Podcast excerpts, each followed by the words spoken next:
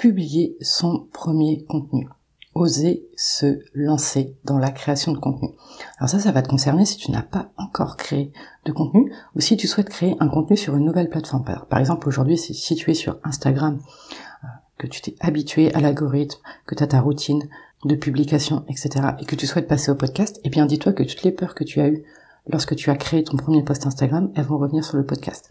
En fait, dès que tu vas changer de format, eh bien, la difficulté de publier son premier contenu va revenir. Tu vas avoir les mêmes peurs, les mêmes doutes, les mêmes questionnements. Tu sais, c'est toujours un peu le cas quand on crée son premier contenu. Moi, je me rappelle. Eh ben, ouais, t'es pas sûr de toi. T'as la main qui tremble sur le bouton publier. Tu te demandes, ah, bah finalement, est-ce que ça va prendre? Est-ce que tu vas avoir des retours, etc.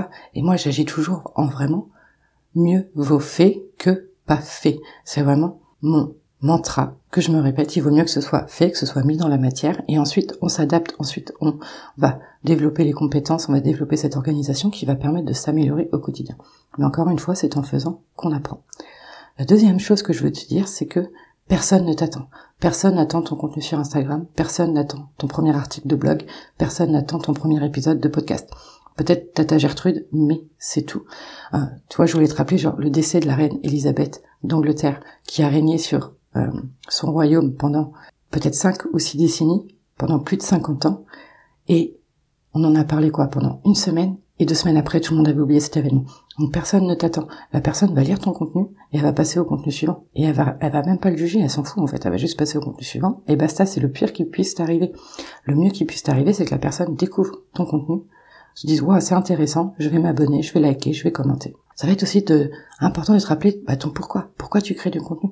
Est-ce que c'est pour euh, bah, trouver des clients? La plupart du temps, c'est ça, parce qu'en fait, on va créer du contenu parce qu'on n'a pas envie de prospecter, on n'a pas envie toujours de réseauter. Donc c'est pour ça la création de contenu, ça permet d'attirer naturellement les personnes qui sont intéressées par ce qu'on propose. Donc rappelle-toi ton pourquoi, rappelle-toi ta vision. Créer du contenu, ça t'évite de prospecter. Donc dis-toi quel est le pire entre finalement créer ce premier contenu et aller prospecter une première personne. L'autre chose que je veux te dire, c'est stop au perfectionnisme. L'excellence vient en faisant. Ton premier écrit, il sera nul. Je vais être franche avec toi. Tout ce que tu vas créer pour la première fois, ça sera nul. Mais c'est comme ta première fois. La première fois, en général, c'est pas celle dont on se rappelle. On va se rappeler parce que, émotionnellement parlant, on a vécu quelque chose de fort. Mais l'acte en lui-même n'était pas ouf. Donc, l'excellence vient faisant.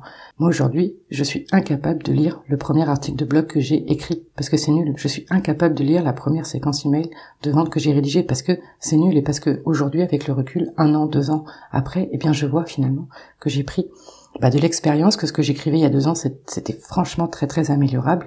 Et voilà, ça me permet aussi de voir mon progrès. Encore une fois, c'est en faisant qu'on apprend. Ensuite, dis-toi que c'est le début d'une nouvelle aventure.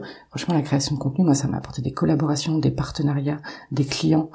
Euh, ça m'a vraiment, même des amis, tu vois. franchement, aujourd'hui, la plupart de, des personnes que j'ai accompagnées, ce sont devenues des amis.